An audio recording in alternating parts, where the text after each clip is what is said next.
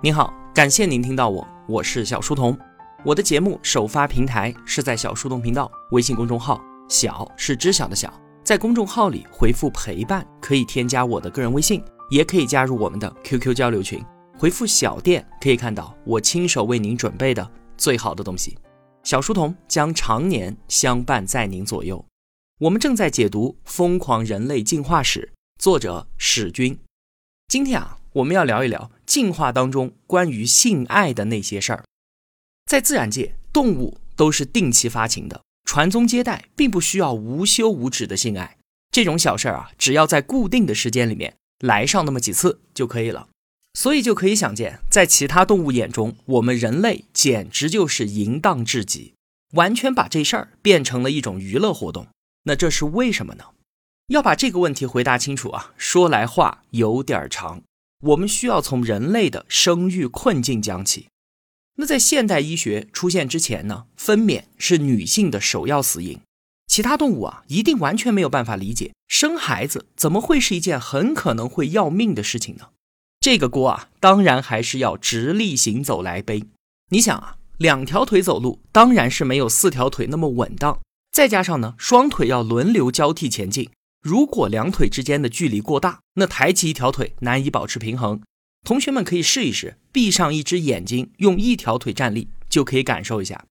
那像是黑猩猩那样的罗圈腿肯定是不行的。所以呢，双腿之间的距离必须要缩小到可以合拢的程度。这样一来啊，盆骨收窄，那么胎儿出生的产道当然也就跟着变窄了。与此同时呢，直立之后，我们人类的脑袋不断的增大。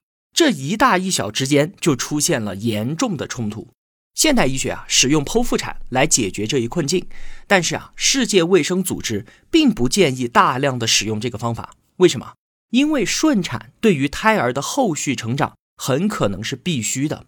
产道的收缩和挤压就能够挤出胎儿呼吸道当中的羊水和粘液，为自主呼吸创造有利的条件。同时呢，对于唤醒神经系统和之后的智力发育。都是有所帮助的，但是啊，不管怎么说，剖腹产确实拯救了数千万母亲的性命。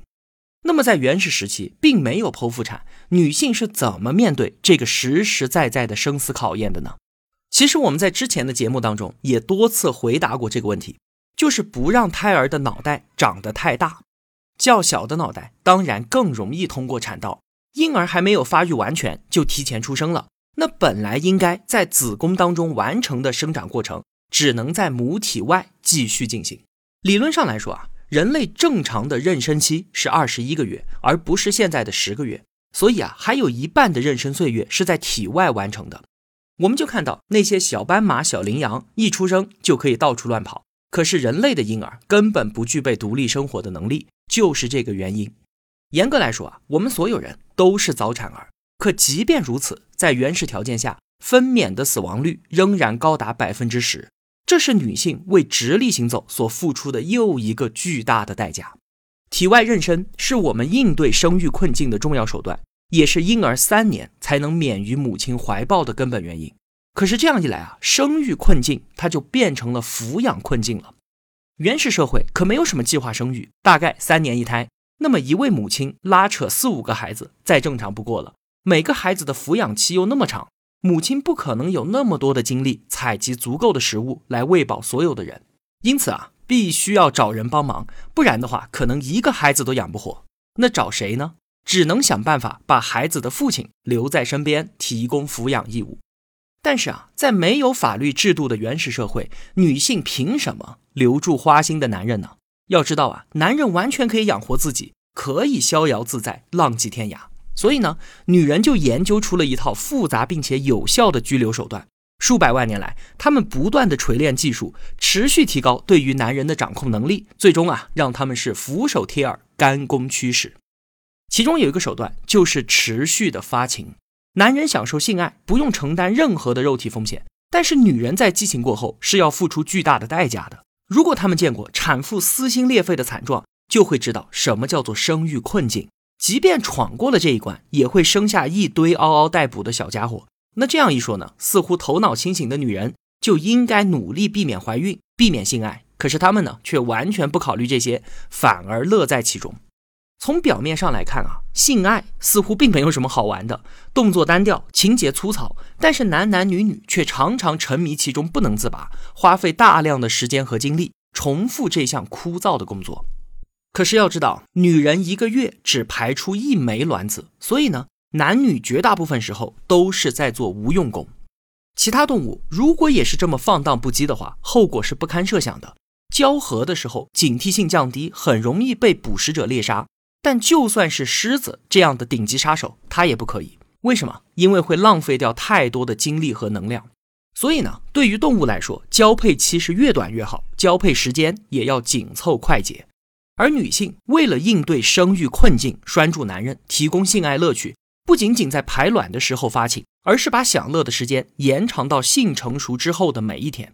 同时啊，自然选择还给出了性高潮来作为交配工作的超级奖励。这就让男女的身体都为此做出了巨大的改变，这就是长期博弈的结果。隐秘排卵也是女性拘留男性、应对生育困境的手段。对于很多的雌性动物来说啊，排卵其实是一件非常值得宣传的大喜事儿。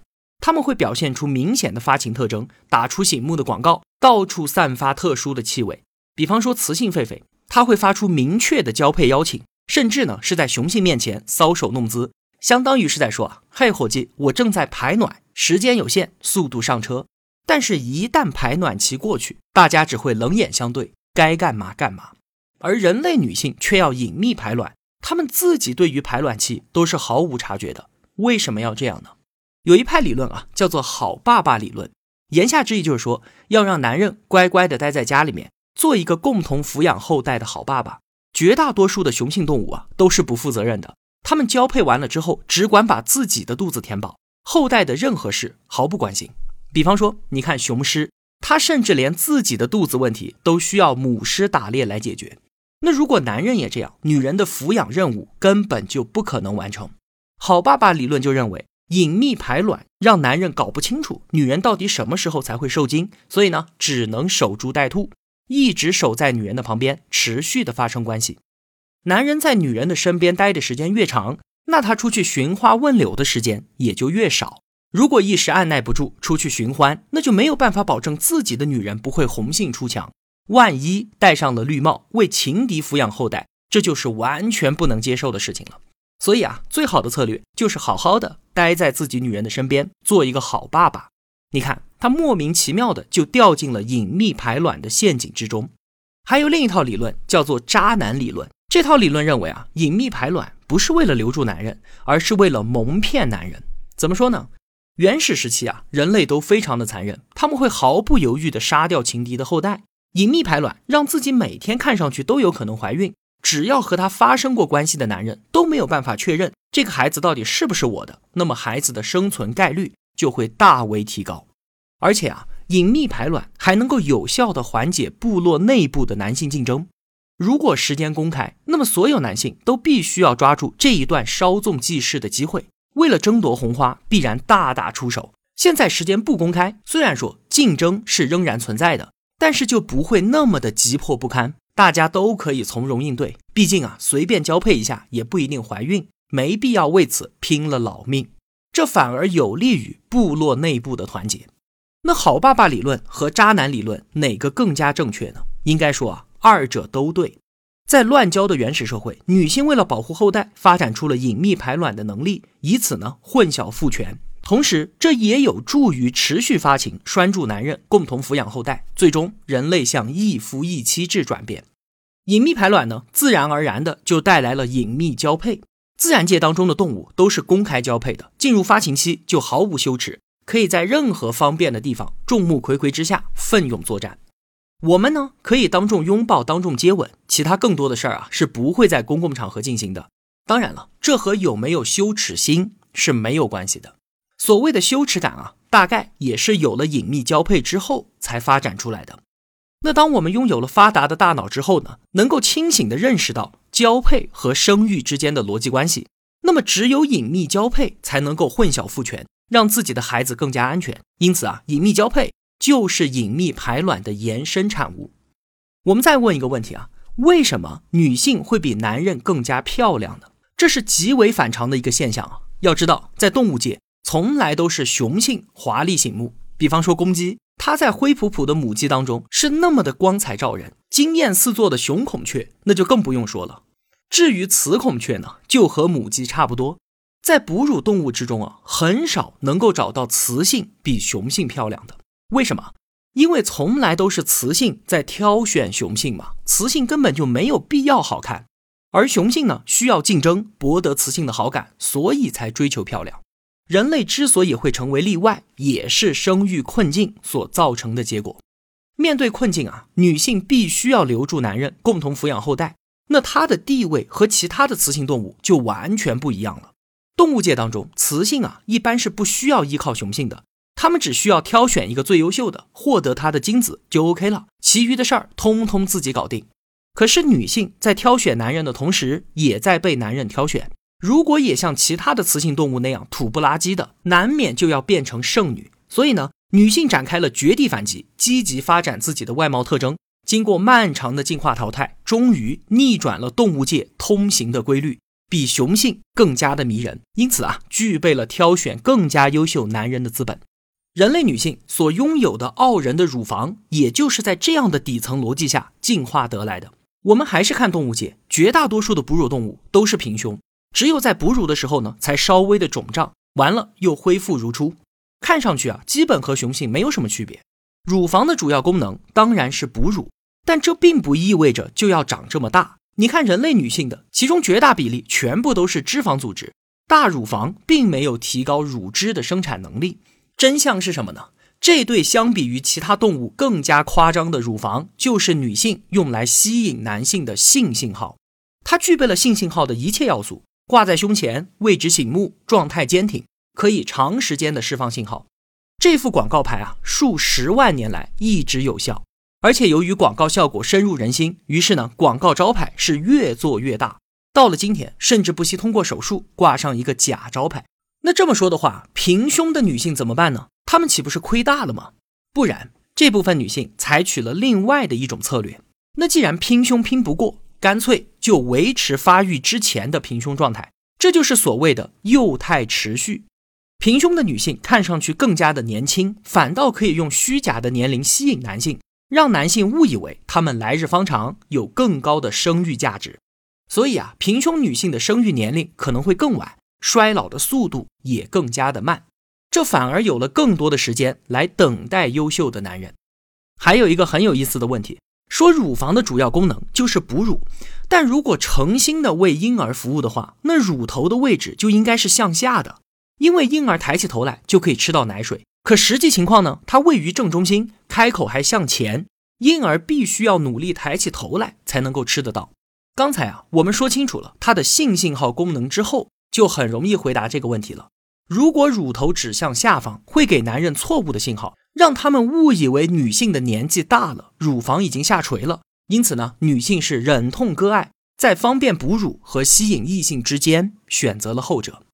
还有个特别有趣的问题，说男人不需要吸引别的男人，对吧？更用不着哺乳，那为什么也长了一对乳头呢？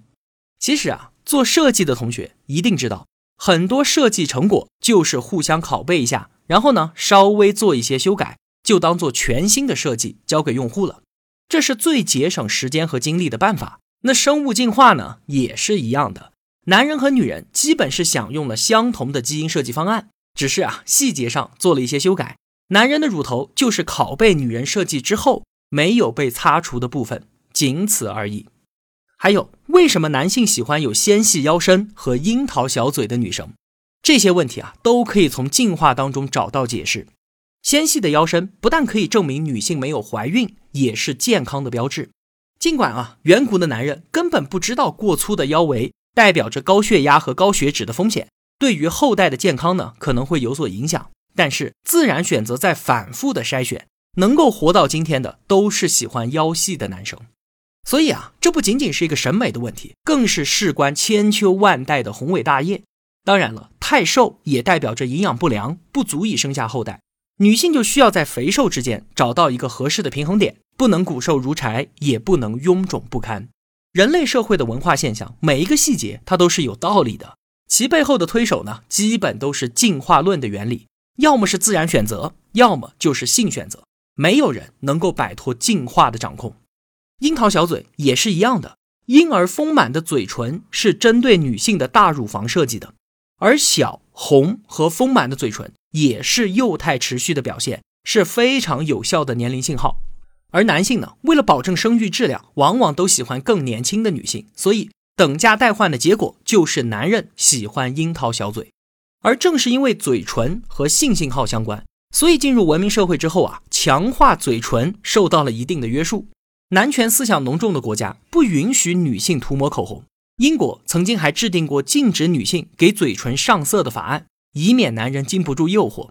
而非常有趣的是啊，当女权运动兴起。也曾经极力反对涂抹口红，为什么？因为他们认为这是讨好男人的表现，但是啊，却没有得到广大女性同胞的认可。我们这期节目所说的这一切，其实都是一张张相连的多米诺骨牌，而直立行走就是倒下的那第一张牌。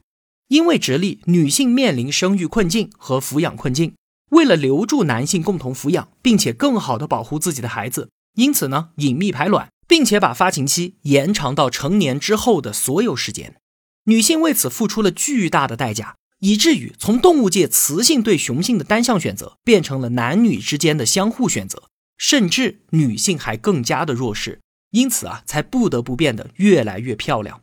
从腰身到乳房再到嘴唇，女性一直在不断的打造性信号的陷阱，为了捕获更多的男人，从而保障隐秘排卵策略的顺利实施。而应对女性的性信号攻势呢？男性又做出了些什么样的针锋相对的反应呢？其中的问题啊，比方说男性的睾丸非常的重要并且脆弱，怎么能够如此随意的就这么挂在外面呢？男人的阴茎是灵长类动物当中最长的，这是什么道理？很多哺乳动物阴茎当中有骨头，那我们的那根骨头去哪儿了？为什么说这些都是应对女性隐秘排卵和持续发情的？重要策略呢？这些问题啊，我们下期节目再接着聊。今天就说这么多了。如果我有帮助到您，也希望您愿意帮助我。一个人能够走多远，关键在于与谁同行。我用跨越山海的一路相伴，希望得到您用金钱的称赞。愿生活中所有的美好都不被辜负。小店期待您的光临。我是小书童，我在小书童频道与您不见不散。